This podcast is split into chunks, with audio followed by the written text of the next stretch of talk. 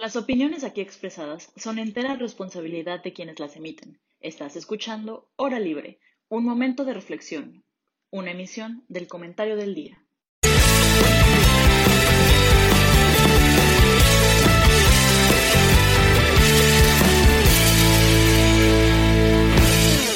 Buenos días, bienvenidos a este programa especial que estamos organizando hoy.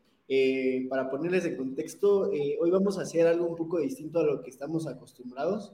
Hoy como tal no vamos a tener una mesa de diálogo ni de debate, sino eh, vamos a tratar de contagiarles un poco acerca de este tema que escogimos como equipo, que es el arte de la protesta y todo lo que esto incluye. hoy entendemos que ante una sociedad decadente, tenemos que enfocarnos en formas de poder cambiar las cosas y desde mi perspectiva la protesta es una, una, forma muy poderosa de hacerlo. Y si se puede desde el arte, desde el amor, desde la música y, todos juntos, pues creo que es mucho más, más poderoso. Así que, pues, eh, ahorita presento a, a mis compañeras con las que vamos a tener el programa y después pasaremos a explicar la dinámica, ¿no? Entonces, pues bienvenida Vero, bienvenida Ana Pau y bienvenida a la otra Ana Pau también. Eh, y, bueno, este, ¿cómo se sienten? ¿Cómo estás tú, Vero? Pues ya emocionada por tratar este tema porque siento que de verdad que le dimos muchas vueltas y quisimos explicarlo súper bien porque nos pareció muy interesante todo lo que hay detrás del arte y la rebelión. Entonces espero que les guste mucho lo que tenemos preparado. Ana Pau. Ay, es que este tema yo he querido tocarlo desde hace un chorro. Eh, me gusta que hoy le vamos a dar desde la perspectiva del arte. Sin embargo, ya yo hablaré un poquito acerca de la protesta en la música. Ayer me la pasé escuchando Molotov en la noche y hoy en la mañana amanecí con Panteón Rococó, claro que sí. Entonces, espero hablar un poquito sobre, sobre cómo también la música es una forma de protesta y una forma de sentir de la sociedad respecto al gobierno. Entonces estoy muy emocionada, aparte de que traemos hoy a una invitada especial. Entonces estoy muy, muy emocionada. Y bueno, y finalmente, Ana, eh, rápidamente para darles un contexto, eh, eh, es mi amiga de toda la vida. Ella siempre participa en las marchas feministas y tiene cosas que decir y debatimos sobre muchas cosas. Muchas veces no estamos de acuerdo, pero bueno, ella estudia historia y se está especializando en historia del arte y justo pues creo que puede aportar mucho. Entonces, pues, muchas gracias Ana y, y pues no sé si quieras decir algo antes de empezar. Pues muchas gracias por la invitación. Estoy muy emocionada por, por poder tener este espacio justo para compartir estas ideas del arte como protesta, pero también como desde una perspectiva de género, ¿no? Que es lo que, lo que hoy quiero yo venir a, presentarles. Entonces, muchas gracias por el espacio. Pues perfecto, y ahora sí, más o menos para que entiendan, explicaremos la dinámica. Eh, lo que vamos a hacer ahorita es presentar un video que resume un poco pues la, la idea general. Después pasaremos a que Ana nos presente su trabajo y cerraremos con opiniones personales y un llamado personal de cada quien. Eh, si lo quieres enfocar en música, en arte, en poesía o, quieres decir algo, pues lo podemos hacer abiertamente para que el chiste de este podcast sea más que nada motivar, incentivar y como contagiar este espíritu, ¿no? Entonces, bueno, pasamos a compartir el video que preparamos, que es sobre el arte de... Últimas consecuencias de una revolución. El hombre a lo largo de la historia ha buscado distintas formas de enfrentarse al sistema, desde manifestaciones hasta las últimas consecuencias de una revolución, pero siempre encontrando la manera de cambiar un status quo que lesiona y oprime a la sociedad. Y junto a estas formas de liberación se ha encontrado el arte, Entendiendo que el arte tiene diversas formas de materialización, en este programa quisimos ahondar en el arte protesta, un arte que se sale de los límites de una galería. Es una forma de expresión revolucionaria, una herramienta para la lucha social y la podemos encontrar en las calles, en los museos, en un mural o en un simple graffiti. Su intencionalidad es afectar al espectador para que pueda ser capaz de empatizar con las protestas sociales que representan. El arte del siglo XXI está cambiando y lo hemos visto a través de los murales pintados tras la muerte de George Floyd, en los colores que lleva la marcha LGBT y en la iconoclasia alrededor de las protestas feministas. Hoy, un artista no se reduce a un pintor o escultor en su estudio. Hoy se han vuelto activistas, los cuales salen a la calle y transforman los sentimientos de desesperación, enojo y tristeza en gritos de lucha y esperanza. De alguna forma, se han vuelto la voz de muchos que no la tienen o no son escuchados. Y es por esto que entender el arte tras los movimientos sociales se vuelve fundamental para la crítica al sistema. Si nos remontamos a los años de la Revolución Mexicana, estábamos en un contexto muy desigual. La mayoría de la población era analfabeta, no sabía leer ni escribir y por lo mismo no lograban entender la gravedad de la opresión que se vivía en ese momento. ¿Cómo salir de este sistema injusto si los mexicanos éramos poco conscientes de nuestra realidad? Aquí jugó un papel fundamental el ilustrador Guadalupe Posadas, porque fue gracias a sus trabajos que pudo comunicarle a la población de una manera mucho más sensible y visual la realidad del país. Grandes moralistas como Diego Rivera, Clemente Orozco y Siqueiros siguieron este legado y fue a través de sus obras que fundamentaron y convirtieron en algo tangible las protestas sociales de sus respectivas épocas. A través de utilizar el espacio público y también el privado, es que los artistas han podido abordar cuestiones sociales, económicas y políticas. El arte ha funcionado como un medio para llegar a esos fines determinados que está buscando la sociedad y se ha convertido en un impulso para los grandes movimientos sociales. Para que nuestra audiencia entienda de mejor manera lo que estamos tratando de explicar, me gustaría que analizáramos la pintura Die del artista Faye Ringgold. Esta pintura se realizó en 1967 como una respuesta al racismo y a las olas gigantes de protestas que se generaron tras el asesinato de John F. Kennedy y el activista Malcolm X. Si nos detenemos a analizar cada parte de la pintura, podremos ver que hay distintos elementos que se vuelven fundamentales para el sentimiento de las protestas que estaban realizándose en ese momento. Hay un fondo monocromático en gris que representa las calles o las banquetas, pues es ahí donde se viven todas estas manifestaciones y las transformaciones sociales per se. Por otro lado, podemos ver que las mujeres están tratando de evitar la violencia, lo que representa el instinto de protección y apoyo que siempre las caracteriza. Y por último, lo que me ha parecido más interesante son los niños abrazados y llorando en el fondo. Con estas figuras, la artista nos quiere transmitir el mensaje de que las verdaderas víctimas de un sistema injusto son los niños, pues es su porvenir el que se ve directamente afectado. Ahora bien, ¿No les parece sorprendente que esta figura, aunque es de 1967, sigue representando todos los problemas que aquejan a nuestra sociedad actualmente? Creo que a través de estas pinturas podemos ver que siempre ha habido una constante de violencia y opresión en nuestra historia, que nos hace regresar al mismo lugar, una sociedad marginada levantándose en armas para luchar contra un sistema opresor. Este arte protesta va de la mano con la iconoclasia. La destrucción de monumentos, esculturas o cualquier icono que represente figuras de autoridad ha sido una acción que se ha realizado en diversos momentos de la historia humana, precisamente para transformar el gobierno o el sistema del que se esté hablando. Entiendo que este tema ha generado distintos puntos de vista alrededor del mundo Habrá quienes estén a favor y quienes lo vean como una especie de vandalismo. Pero para todos aquellos que creen que esta forma de expresión es una falta de respeto a la historia de nuestro país, me gustaría que reflexionaran unas simples preguntas. ¿Y si tu hermana fuera la siguiente desaparecida? ¿Qué tal que es tu mamá, tu mejor amiga o tu novia? Si ves que las autoridades vuelven a ese ser que amas un número más de la lista de feminicidios, ¿podrías quedarte tranquilo? Lo que busco lograr con mis palabras es que nuestra audiencia, la próxima vez que esté frente a los monumentos grafiteados, los murales en las vallas que protegen Palacio Nacional cada 8 de marzo, o los carteles que se llevan en alto en todas las manifestaciones, se tomen 5 minutos para reflexionar y se pregunten, ¿qué me quiere decir esta imagen?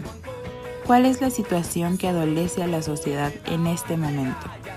Pero sobre todo, ¿Cómo puedo contribuir para lograr un cambio que sin duda es necesario?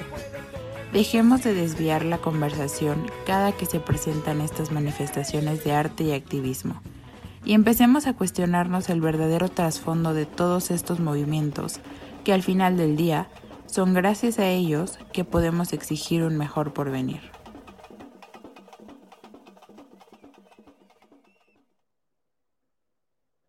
Excelente. Yo creo que es muy buen inicio, se me puso chinita la piel, creo que estamos empezando bien y pues para darle este toque ya como más específico, pues Ana, eh, te voy a compartir la presentación para que nos expliques y nos contagies tus ideas, ¿vale?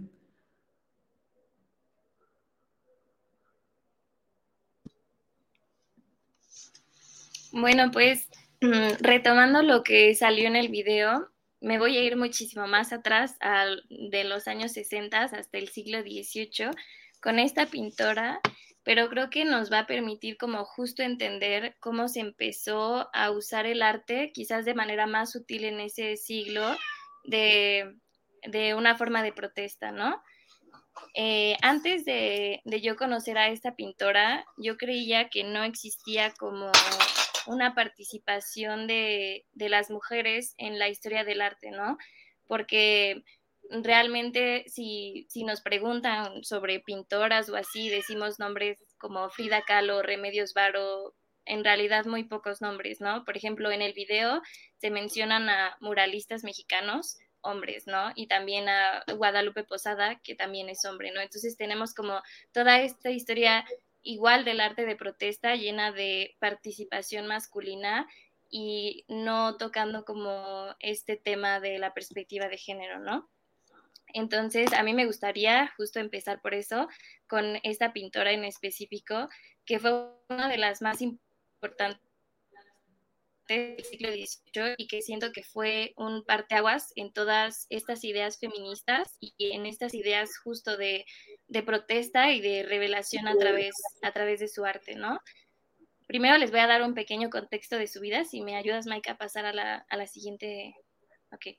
Bueno, ella nació el 16 de abril de 1755 y desde chiquita le, gustó el arte, ¿no? Eh, su papá era pintor, era retratista de, pastel, entonces esto le permitió a ella como acercarse mucho a, todo este círculo artístico, ¿no?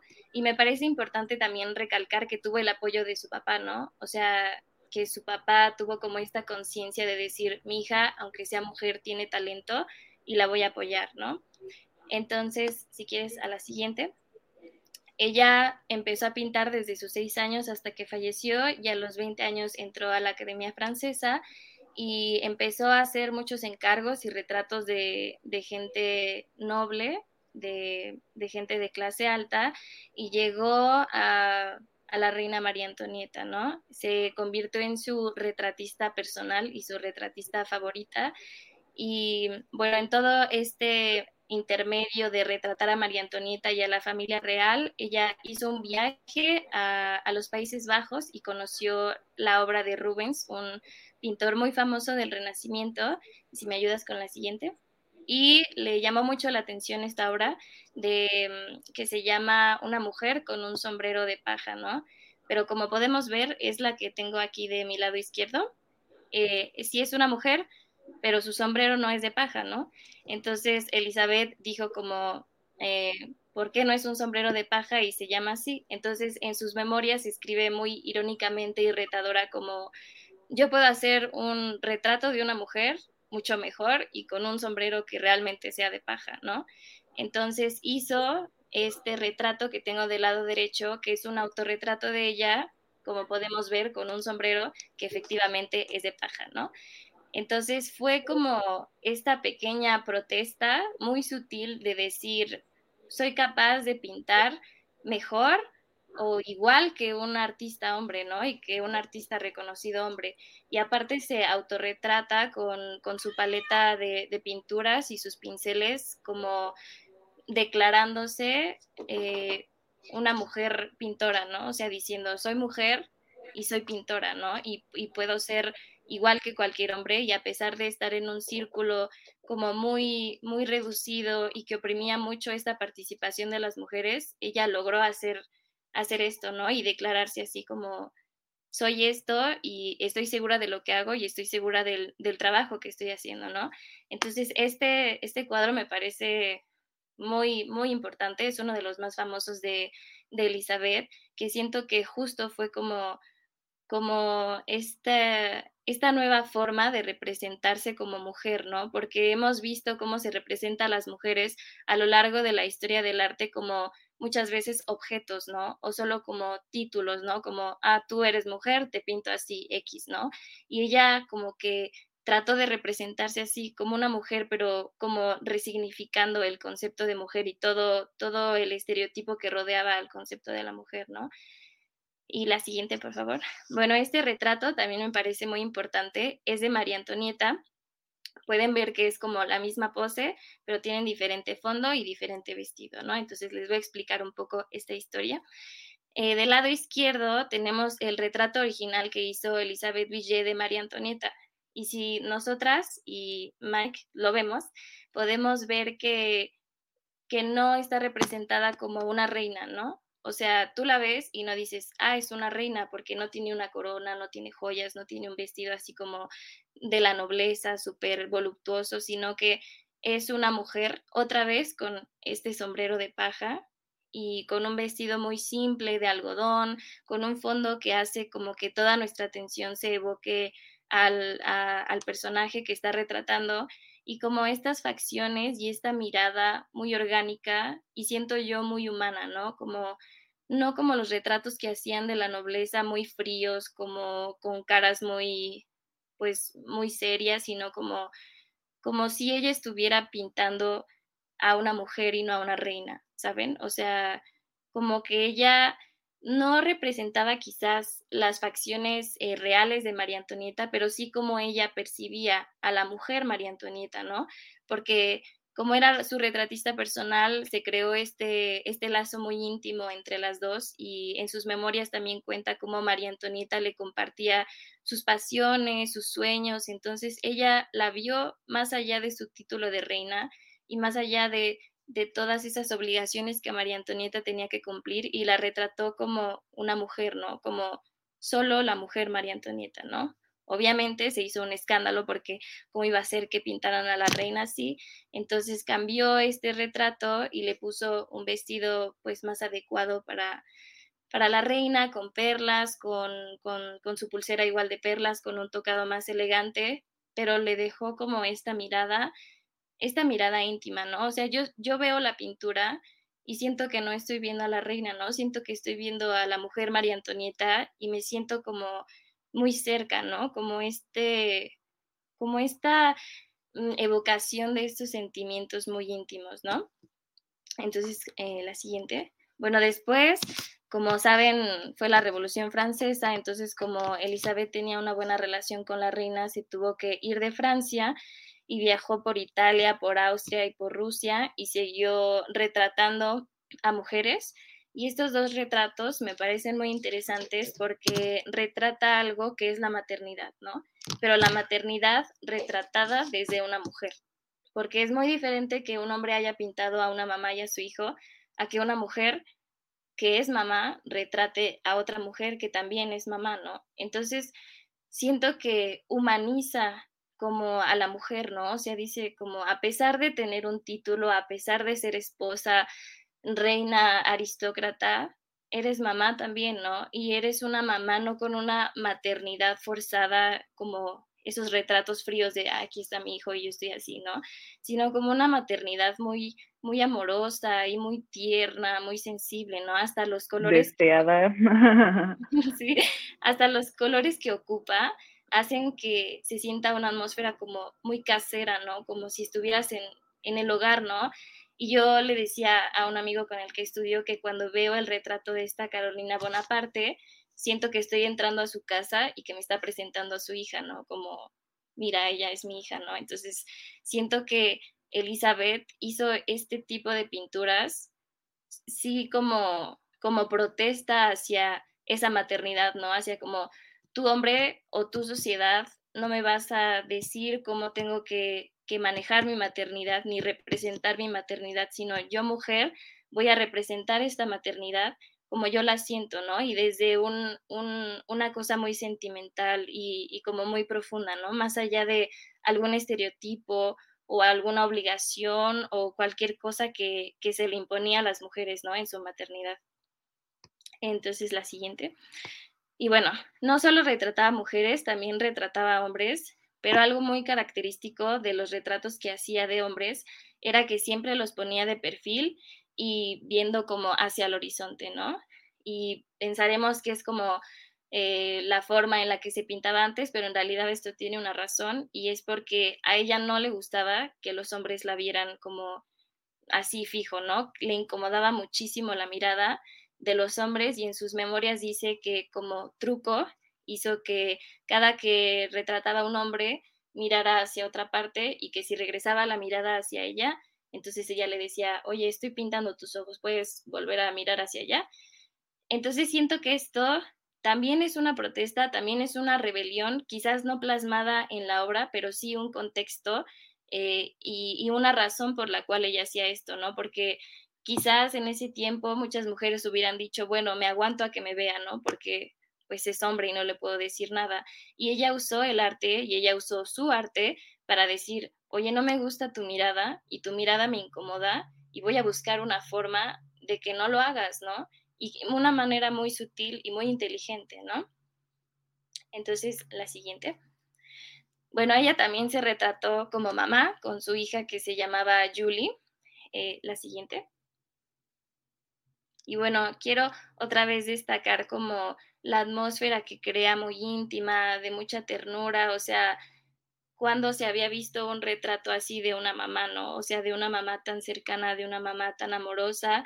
Y siento que al retratarse así con su hija y al autorretratarse con el sombrero de paja y con sus pinturas, fue como una declaración de decir, soy pintora y también soy mamá y también soy mujer. Y ser mamá no me va a dejar eh, como a un lado esta, esta pasión que tengo de, de ser pintora y ser pintora no me va a hacer una mala mamá, ¿no? Y nada de esto me va a quitar como lo que soy, que es una mujer, ¿no? O sea, a pesar de ser mamá pintora, siempre soy una mujer, ¿no? Y me retrato como mujer y retrato a las mujeres como eso, como lo que son, ¿no? Como, como mujeres. Y la siguiente, por favor. Y bueno, esta me gusta mucho porque es como una escena eh, muy neoclásica de temas muy muy griegos y me gusta porque representa a dos mujeres, ¿no? Que es eh, la paz y la abundancia. La obra se llama La paz trae a la abundancia, ¿no? Y tiene como a este personaje que es la abundancia con, con, el seno descubierto que representa como la fertilidad y como todo este tema muy, muy femenino, ¿no? Y que no solo usó en, en, esta obra, sino que en muchas también usó como ciertos, ciertos objetos que nos hacen entender como la forma en la que ella veía la feminidad y como todo este tema de la fertilidad y todo este tema sexual de la mujer. En muchas obras no encontré una que se viera bien, pero hay una obra donde tiene muchas conchas, o sea, ella se autorretrata y tiene como muchas conchas y pues la concha es como eh, los genitales femeninos, ¿no? Entonces también fue como, wow, una mujer del siglo XVIII diciendo, para mí mis genitales femeninos son importantes y son míos y soy mujer y estoy orgullosa de esto, ¿no? Es algo que me parece así increíble. Y bueno, yo quise hablar de esto porque me parece importante como poner esta reflexión sobre la mesa de, de ver este, este arte desde esta nueva perspectiva de género, ¿no? Y, y este arte como, como una protesta, ¿no? Y de y de dejar un poco al lado este arte que ha sido manejado por hombres y también escrito por hombres, ¿no? Y empezar a, a reconocer otra vez a todas estas mujeres que desde muchísimos siglos atrás han, han, usado el arte como una protesta, ¿no? Como ahora nosotras hacemos carteles, como ahora nosotras usamos pañuelos, como ahora nosotras hacemos canciones, también había mujeres que hacían esto, pero que obviamente han sido olvidadas y que obviamente nadie se ha molestado de hablar sobre ellas, ¿no? Y esto me parece muy importante porque yo al leer las memorias de Elizabeth, no solo la leí a ella, sino que me leí a mí misma, ¿no? O sea, leí como sus sueños, sus frustraciones, eh, toda la opresión que vivió, todo lo que tuvo que pasar como para sobresalir como pintora.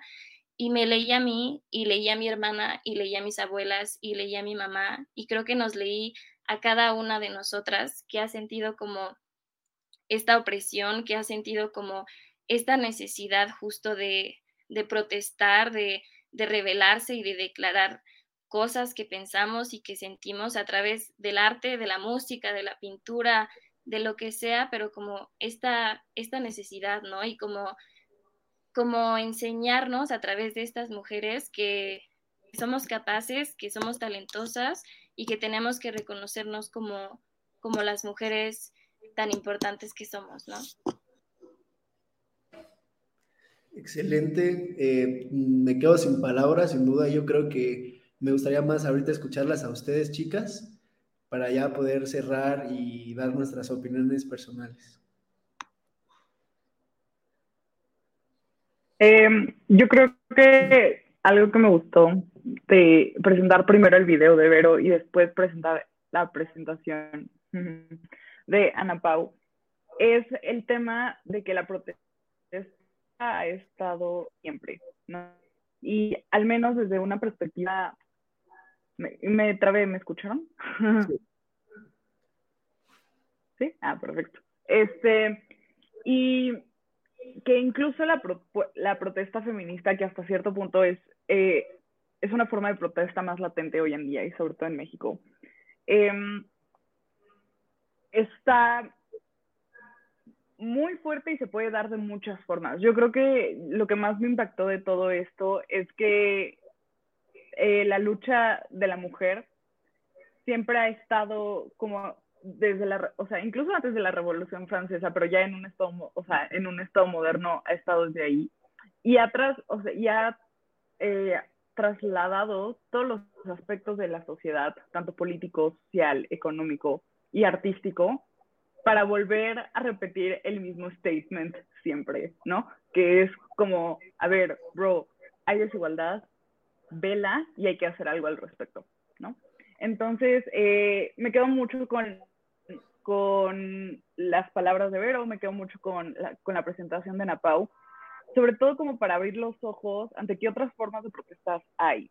Y también invito a, a quienes nos escuchan que, que, la, que la protesta siempre está en todos lados, que la iconoclasia, que espero que luego, bueno, ya le explicó un poco Vero en el video, pero que la iconoclasia sí es una forma de protesta legítima y que hasta cierto punto este, se tiene que respetar y se tiene que validar y es lo que ha hecho que las mujeres, o sea, ya con un enfoque pues, hacia el movimiento feminista, hayan podido, podido lograr alcanzar sus derechos políticos, electorales, sociales y económicos. Y todavía nos queda un, un largo camino por recorrer.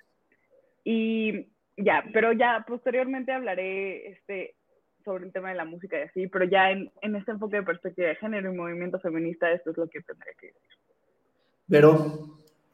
Sí, o sea, me gustó bastante la presentación, muchas gracias. O sea, creo que como que termina de eh, encerrar todo lo que queremos decir y todo lo que escribimos en el video, las imágenes que queríamos presentarles. O sea, creo que nunca o no hay muchas personas que lo hablen de esta manera, pero el arte protesta de verdad que es fundamental para que los demás, o sea, los cambios sociales se den. Y como decía Ana Pau, o sea, esto no viene de, una de épocas recientes, esto viene desde hace mucho tiempo. Claro que a la mujer pues no se le visibiliza como quisiéramos, como justo nos decía Ana Pau, mencionamos artistas este, masculinos, pintores masculinos, este, retratistas masculinos pero creo que siempre darle visibilidad y enfoque a este tipo, aunque, aunque para algunas personas les resulte pequeñeces que no se mencione tanto a la mujer como a los hombres en distintos ámbitos. O sea, me parece que desde ahí podemos empezar a ver cuáles son los problemas en la sociedad y por qué estamos en donde estamos. O sea, creo que ahora que estábamos haciendo el video y buscando material y, y como eh, leyendo para poder escribir algo que nos pareciera pues congruente con lo que queríamos decir y con lo que queríamos mostrar, esa imagen de los murales que se hicieron en las vallas que pusieron frente a Palacio Nacional, me parece que resume todo lo que queremos explicar. O sea, es una forma de protesta, es una forma de arte y es una forma de decirle al gobierno, aunque me pongas estas vallas, nosotras estamos aquí. Y ahí estaban los nombres de todas las desaparecidas en México, y había flores, y había carteles, o sea, creo que es, es como la manera más humana y más sensible de transmitir mucho dolor que se vive al menos desde un lado feminista y desde la opresión, desde, o sea, lo decíamos también en el video con, el, con, las, con los murales que se crearon cuando la muerte de George Floyd, o sea, de verdad que son maneras, siento yo, muy humanas y muy, muy sensibles para que el espectador pueda precisamente sentirse afectado, poder hacer una crítica personal y de ahí partir para pues hacer movimientos y cambiar tus formas de pensar y cambiar tu forma de entender lo que se está viviendo, las problemáticas sociales que se viven en ese momento. Entonces creo que, o sea, me parece un tema interesantísimo y la verdad espero que a la audiencia también le esté gustando. Excelente, de hecho... ¿Puedo decir algo rapidísimo? Sí, claro. Bueno, Pero puedo decir algo rapidísimo. O sea, acerca de lo que dice esta Vero, eh, sí, yo creo que es, o sea, la forma de protestar eh, que hemos visto en las marchas feministas, aquellas personas que hemos, bueno, las que hemos asistido, pero también los, o sea, los momentos que se han vuelto virales, han sido justamente momentos artísticos, o sea, y culturalmente relevantes. Y me gustaría resaltar no solo eh, lo que comentaba Vero de cuando pintaron todos los nombres este, en las vallas que pusieron en frente del Palacio Nacional, sino también cuando hicieron, digamos así, el performance de proyectar en Palacio Nacional México Feminicida y también esta foto tan importante de la fotógrafa Andrea Murcia, no sé si la ven, literalmente es una chica eh, de las encapuchadas rizadas pintándole el dedo al Estado, ¿no? Y qué representación tan fuerte el que una ciudadana eh, mande la fregada al Estado porque justamente el Estado no cumple con su función principal de brindar seguridad y paz. Entonces, a lo mejor nuestro podcast no sirve de nada y vale más una fotografía de Andrea Murcia para que el gobierno pueda voltear a ver una situación y meter en la agenda pública temas tan importantes como eh, los feminicidios y poder resolver esa problemática, pero al final también es importante concientizar a la ciudadanía al respecto. Y la mejor forma de hacerlo es a través, yo sí considero que es a través del arte, a través de la iconoclasia, a través de, este, de la música y de cosas que, como decía Vero, sensibilizan en las emociones a la, a la ciudadanía, ¿no? Entonces, ah, qué fuerte. Estoy muy contenta de estar aquí, de verdad. Definitivamente me preferí que ustedes primero hablaran porque considero que en estos temas a nosotros los hombres nos gusta a veces como decir muchas cosas que como tal no entendemos y el poder entenderlo desde su perspectiva, eh, créanme que me puso la piel chiquita y que, y que comparto lo que ustedes dicen. Y a comparación de lo que dices, Vero, yo creo que este podcast sí sirve y sirve mucho porque justo creo que lo que tenemos que lograr al protestar es poder llegarle al corazón a la gente, poder emocionarlos, poder despertar un interés y alguna emoción, porque eso es lo poderoso del arte, eso es lo poderoso de la cultura, que nos mueve, nos, nos permea nuestra forma de ser. Entonces, definitivamente yo soy partidario del arte, de la cultura, de lo sutil, ¿no? Como nos presentaba Ana, eh, cosas sutiles, inteligentes, bien pensadas, pero también defiendo los golpes y defiendo cuando todo se tiene que romper, porque también eso es protesta y también es válido y nosotros tenemos el poder y la capacidad de hacerlo. Entonces, definitivamente yo estoy muy emocionado también por lo que acabamos de hacer hoy juntos, porque yo creo que esto es lo que tenemos que hacer todos desde nuestras respectivas áreas, desde nuestros intereses y nuestras pasiones, luchar y trabajar juntos para que entre las perspectivas de todos podamos cambiar y si no, se puede cambiar por alguien más, nosotros mismos luchar para hacerlo, para hacer que pase. Entonces, pues definitivamente a mí me gustaría solo cerrar mi opinión con, tenemos muchas cosas por hacer, pero yo creo que el camino es a través de dar una enseñanza, un aprendizaje que no se dé solo de mente a mente con datos duros, sino de corazón a corazón, de, de emociones. Eh, eso es una revolución y yo creo que, que nosotros como equipo, hombres y mujeres, nosotros como equipo, gente que estudia arte, gente que estudia filosofía, gente que estudia gobierno, si nos unimos y ponemos objetivos en común, podemos construir y cambiar bastante la realidad y realmente yo creo que está en nuestras manos poder hacerlo. Tenemos mucho poder en nuestras manos, ahora más que existen las redes sociales, que existen los medios para compartir y comunicar todas esas, eh, todas ideas poderosas. O sea, presentamos video que tiene música, arte, discurso, filosofía, eh, no, o sea, es, es un complemento y tiene que ser integral. Entonces, pues yo la verdad estoy súper orgulloso y súper feliz de ser parte de su equipo, chicas, de ser amigo tuyo, Ana, y, las admiro. Y de verdad yo creo que esto es lo que tenemos que hacer con nuestras ideas, realmente llegarle al corazón a la gente. Y pues bueno, no sé si alguien más quiera decir algo para cerrar. Ah, yo también, pero primero Ana Pau, por favor, aquí. Esperamos tenerte otra, en otra, en otra sesión. Yo encantada, ¿eh? de historia del arte y política. Yo sí, yo lo hago con mucho gusto.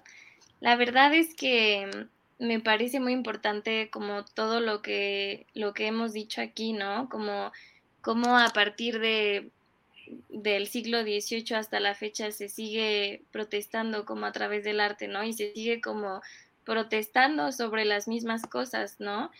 Y, creo que es como dice Mike, ¿no? Que, creo que este podcast sí puede cambiar cosas y creo que el compartir esto y el hablar sobre cómo pensamos y cómo sentimos estas protestas eh, se va a quedar en la gente que nos escuche, ¿no? y creo que es compartirlo a partir de, de algo muy humano, ¿no? No solamente como un conocimiento intelectual o, como un conocimiento muy académico, sino como un conocimiento muy personal y, muy íntimo, ¿no? De experiencias como mujeres y también de experiencias como hombres, ¿no? Entonces, creo que, lo que están haciendo aquí es muy importante y creo que vale mucho, mucho la pena y, pues felicidades y, gracias por, por invitarme.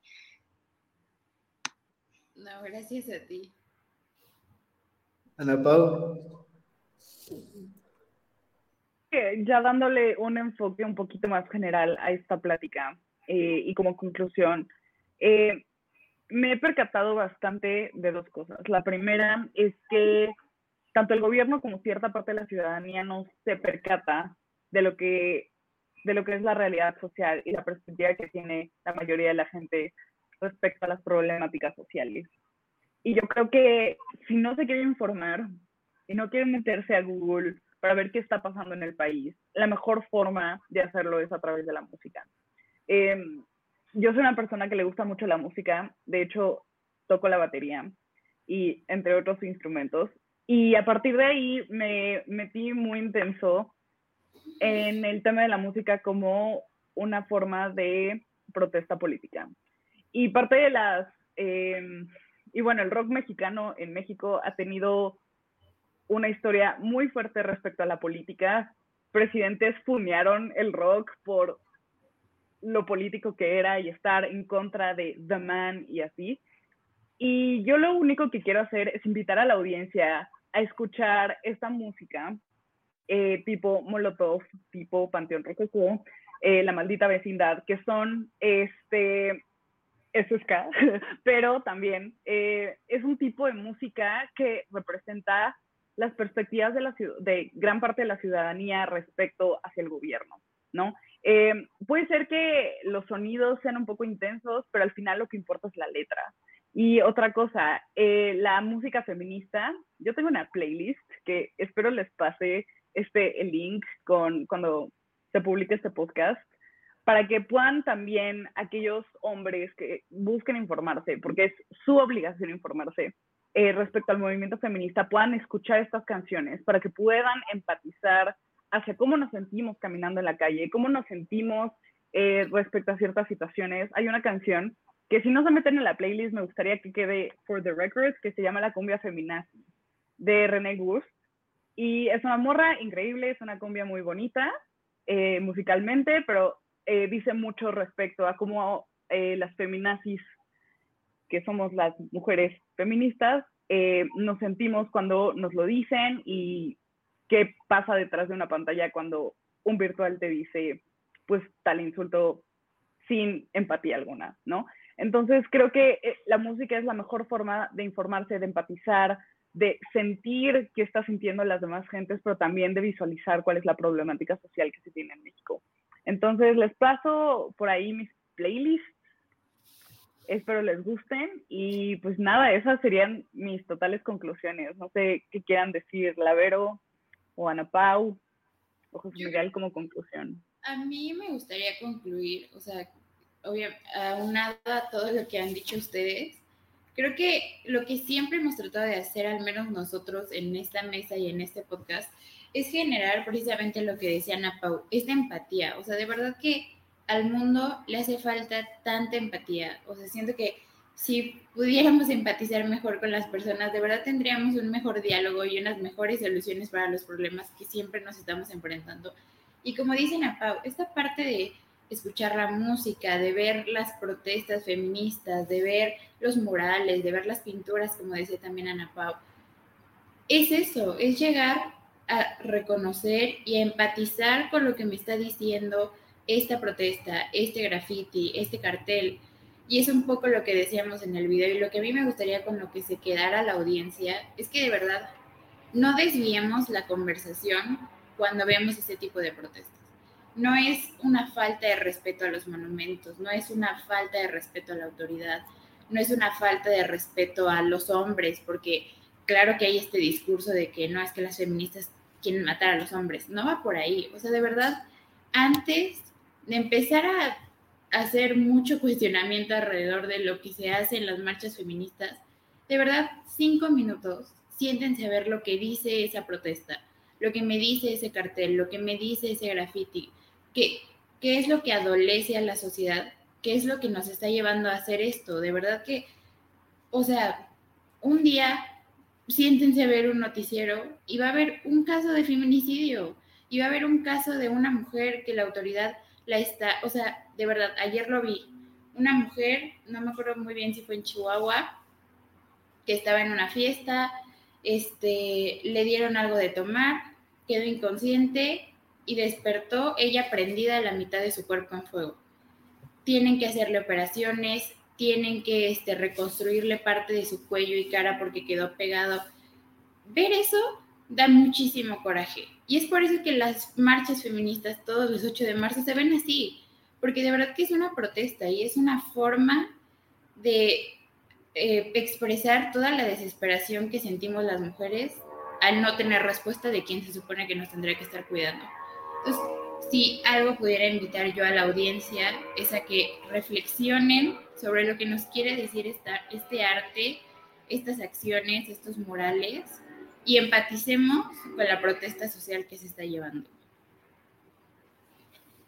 Excelente. Y bueno, pues ahora sí que para cerrar eh, el programa, solo a mí me gustaría resaltar eh, que al final el arte es como el resultado de nuestra expresión interna y de lo que vivimos, al igual que la cultura es el resultado de ese sinfín de expresiones, ¿no? Entonces, yo soy fiel creyente que desde la cultura podemos cambiar al gobierno, desde la cultura podemos cambiar al mundo y pues justo por eso hay que hacer cultura, hay que hacer arte. Y como pregunta abierta, porque recuerden que lo personal es político y todos tenemos cosas personales. ¿Cuál es su forma de expresarse? ¿Cómo es que ustedes protestan? ¿Cómo les gustaría ver protestas en nuestro país? Júntense con personas, hagan arte, quemen todo y pues aquí estaremos todos juntos en el camino porque sin duda esto es un movimiento y aunque sea de muchos años atrás, es un movimiento que es de jóvenes, que es de adultos y es de viejos. Entonces, hagamos nuestra parte y aportemos un poquito más. Síganos en nuestras redes sociales si quieren ver más de este contenido y pues apóyennos porque justamente la difusión de estas ideas son las que hacen la diferencia. Muchas gracias y nos vemos en la próxima transmisión.